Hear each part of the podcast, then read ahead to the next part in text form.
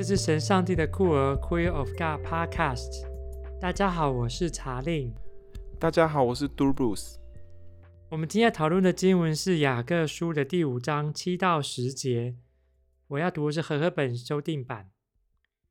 所以弟兄们，你们要忍耐，直到主来。看哪，农夫等候着地里宝贵的出产，耐心的等候他得到了秋霖春雨。你们也要忍耐，坚固你们的心，因为主来的日子近了。弟兄们，你们不要彼此埋怨，免得受审判。看哪，审判的主站在门口了。弟兄们，你们要把那先前奉主名说话的众先知做能受苦、能忍受的榜样。好，今天的经文好像很沉重，杜布斯。是的，今天的经文很沉重，是因为呃。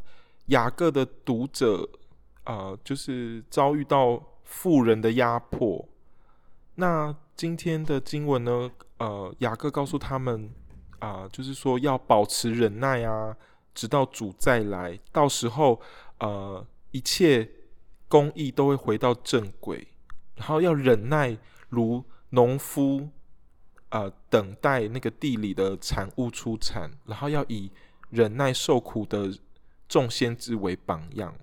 那呃，经文当中其实有谈论到说，啊、呃，妇人带来什么压迫？在今天的第五章一到六节的部分有讲到说，富人带来的压迫有三个。就第一个是说，富人的压迫是呃，富人的钱财是呃不公义所得。就例如说，巨富。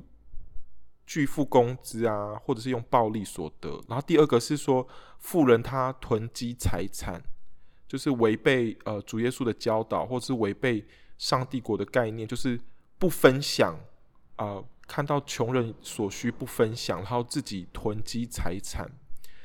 然后再来是说第三个，就是用财产满足自己，就是享福，然后好享好宴乐。对，所以。呃，当时候的我们可以看到，当时候的人是财富差距非常的强大，所以当时呃雅各的这个第五章是在告诉当时候的呃这些被富人压迫的犹太基督徒，告诉他们说啊、要保持忍耐啊，一切都会回到正轨，是一个鼓励，然后呃正面的态度这样子。有些学者认为这段经文的背景啊是在。犹太战争之后，犹太战争是在西元六十六年到七十三年，犹太人跟罗马帝国之间的战争。在这战争之后，因圣殿可能都毁了，这样就是就是没有办法有一个固定地方敬拜上帝这样。而一方面是这个有一个名称，就来形容那个时候的这一群读者，犹太裔的基督徒在离散中的犹太裔基督徒，所以他面对的处境是这样。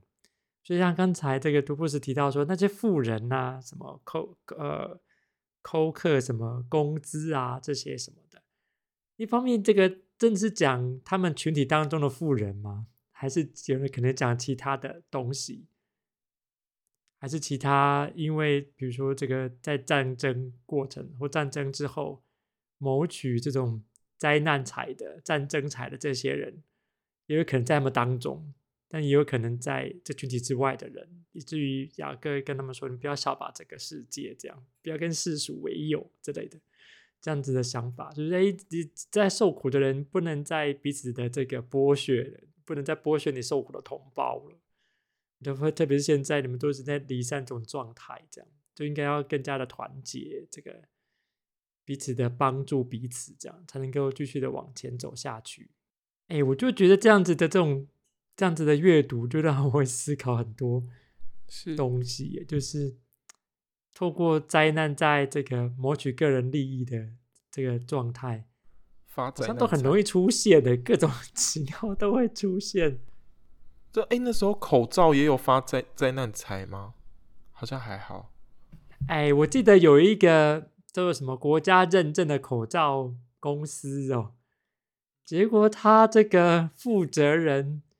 并不是完全在台湾制造那些口罩，他也从中国进口了一些中国制造的口罩，但是这个透过他的这个公司在台湾这个来出品，这样，而且人家印上说是台湾制造的，就是这种假冒的这种口罩，这样。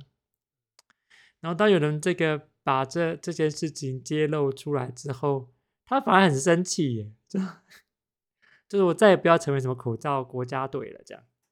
哎呀，就觉得这个真的是很难以这个相信。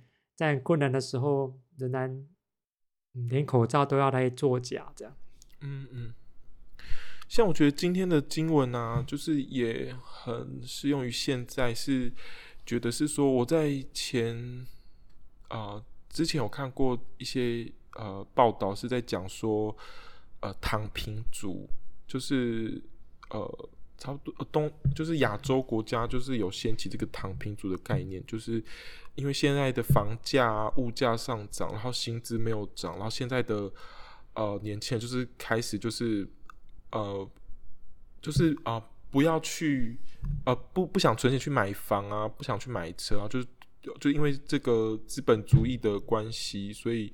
就房价都越来越高，所以对这些梦想都抛弃。甚至韩国也有叫什么 “N 抛族”，他们二零一一年的时候叫做“三抛族”，就是呃，好像是不结婚、不恋爱、不不买房吗？还是什么？然后现在变成是 “N 抛族”，就是所有的东西都要抛出去，就是说所有的梦想都要抛掉，就是呃，不要不要再去花钱去存钱去买这些东西，因为买不起，或者是你的生活会呃。基本所需会变得，呃，就是生生存很难呐、啊，对，所以就是会让我联想到这样子的状况。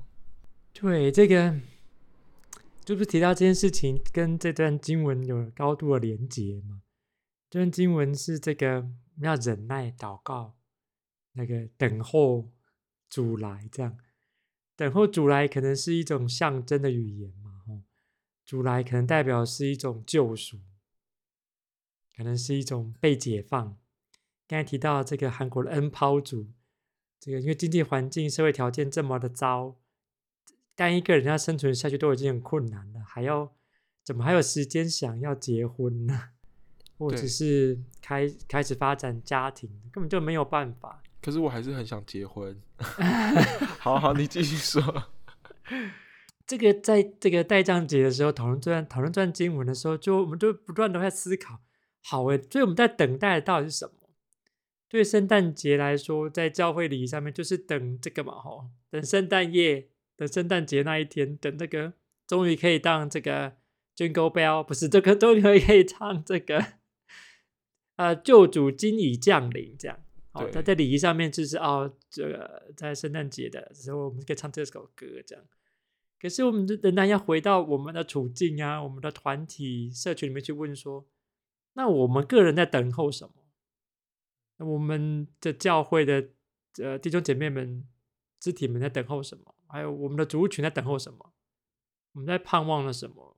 我们还有耐心继续等候下去吗？这样 就很困难吗？这是一个需要耐心的，呃，就是宗教信仰。哎、欸，我跟你讲一个实际的例子。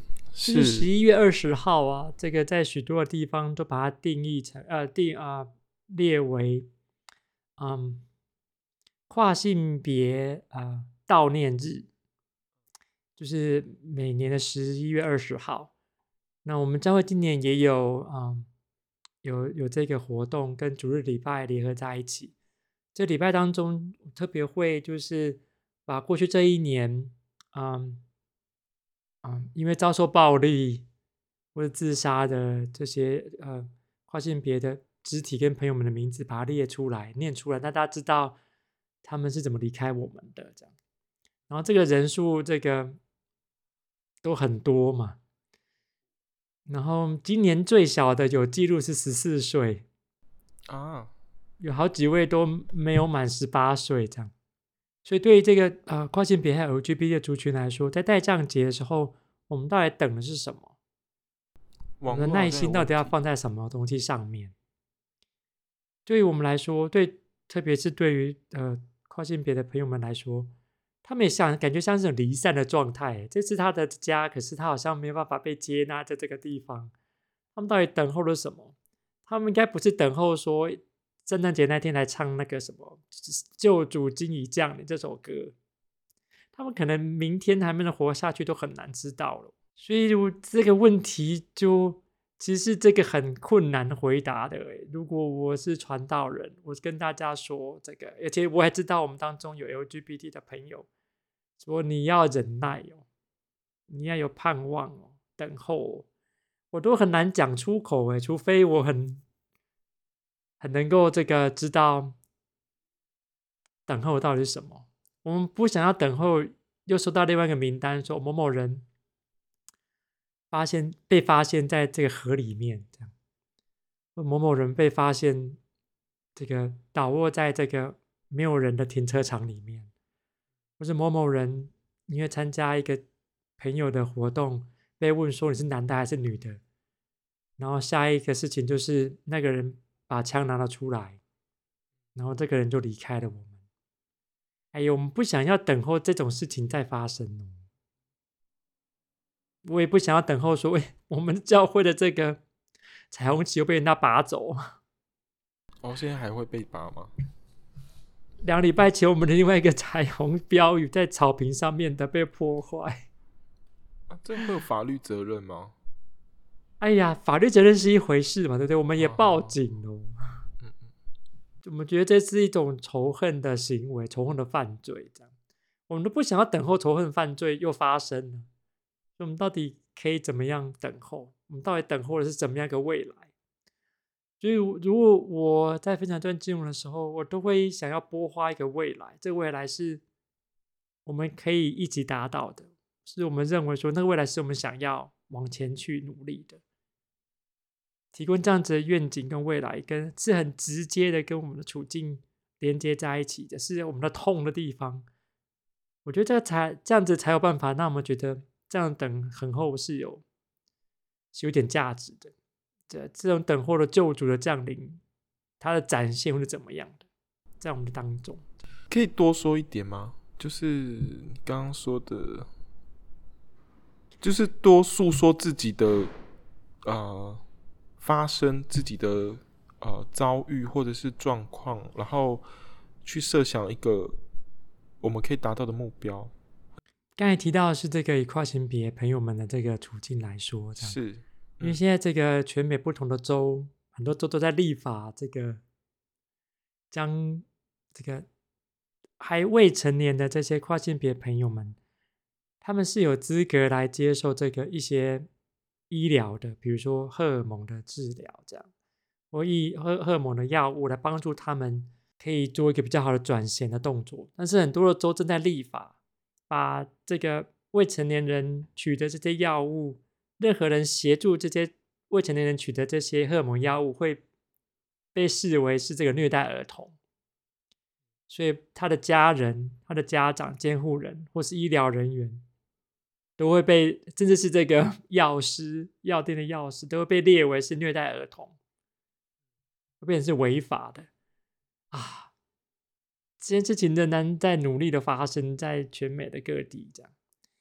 哎，如果一个一个愿景，有没有可能是这些立法的行动，我们都有声音去对抗它，也不要让这些立法的行动可以被立立成法案，这样立成法律，这好像是我们可以努力的一个方向跟目标。所以，我们等候的就是那一个这些恶法被消除的一天。是，就是可能也是人，同时是等待，然后同时也是努力发生吧。对，都不是这样讲，真好。我之前有在 FB 啊写过一个一段话，是说天总会亮的，但是呃，但是很多人都在天还没有亮的时候就死去了，所以有的时候这些啊、呃、发生啊这些。呃，这些公益的举动啊，可能是刻不容缓的。嗯，对，所以因为天天，我们常常在呃，有时候在社运的标题说哦，天总会亮的啦，鼓励大家什么的。可是很长却是在天还没有亮的时，呃，天亮以前的时候，很多人都是看不到那些光亮啊就死去了。就像查令刚刚提到的说，哦，有谁谁谁在被枪枪毙啊，有的谁谁谁在什么合理找到啊，谁谁谁被欺负什么。不过这段经文也有这个跟希伯来圣经有些连结嘛，就是在这个生命记十一章这十四节、十三节，我们可能很熟悉哦。你们若留你们若留意听从我今日所吩咐的诫命，爱耶和华你们上帝，尽心尽性侍奉他。然后十四节这么说的：他必按时降秋雨春雨在你们的地上。使你们可以收藏五谷、新酒和油，也必使你吃得饱足，使田野为你的牲畜长草。它其实是在呃连接到这个长久以来的一种应许，这种应许是上帝并没有离开这样，上帝的这个呃雨水仍然会淋到这个地上，让你的收成都不会空白这样。哎，我们时常都要做这样子的连接吼，就是跟一种应许、跟印象，但是要给他一些新的意义，这样。所以雅各在这边在阐述了这个富人的这个苦读之后，仍然连接一个古老的一个应许。那我们知道说，哎呀，上帝并没有离开你们。就会想啊，对于这个同志 LGBT 族群来说。那些古好古老的应许会是什么？那些古老应许是值得我们好像在遇到很困难的时候，这些古老应许仍然可以稍稍的这个帮助我们，让我们想到，哎呀，上帝可能没有离开我们。哎，我都还在想这个。嗯，是啊，好难想。就是，可是我觉得，哎，台湾同志婚姻合法化算不算是一个，呃，就是。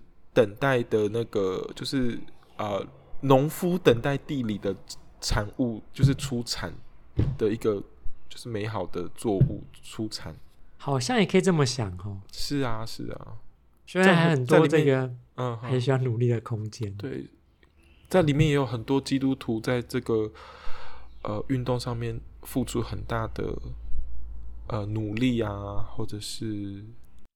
所以我们知道，更多的基督徒是在做这个 反动的这个努力。